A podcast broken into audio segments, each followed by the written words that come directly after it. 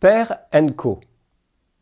Si quelqu'un veut être le premier, il sera le dernier de tous et le serviteur de tous. Dieu, comme nous l'avons vu hier, est un sacré bosseur. 24 heures sur 24 à notre écoute et à notre service. Dans l'entreprise Père Co, le client est roi. Même quand nous n'honorons pas nos contrats avec lui, il reste fidèle à ses promesses.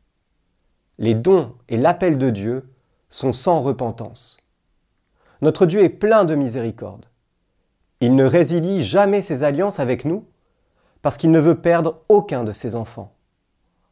Pensons aux alliances passées avec Noé, Abraham, ou bien encore avec Moïse, et enfin à l'alliance, nouvelle et éternelle, en Jésus-Christ.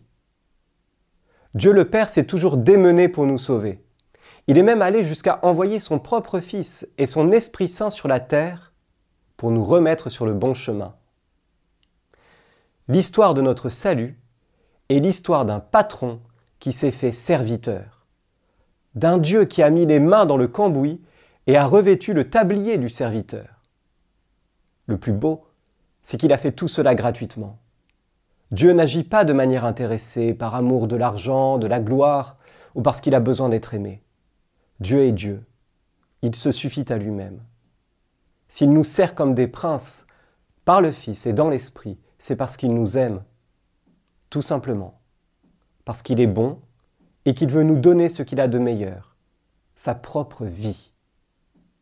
Et nous, acceptons-nous de nous laisser ainsi servir de nous laisser aimer par ce Dieu qui s'abaisse et qui nous tend la main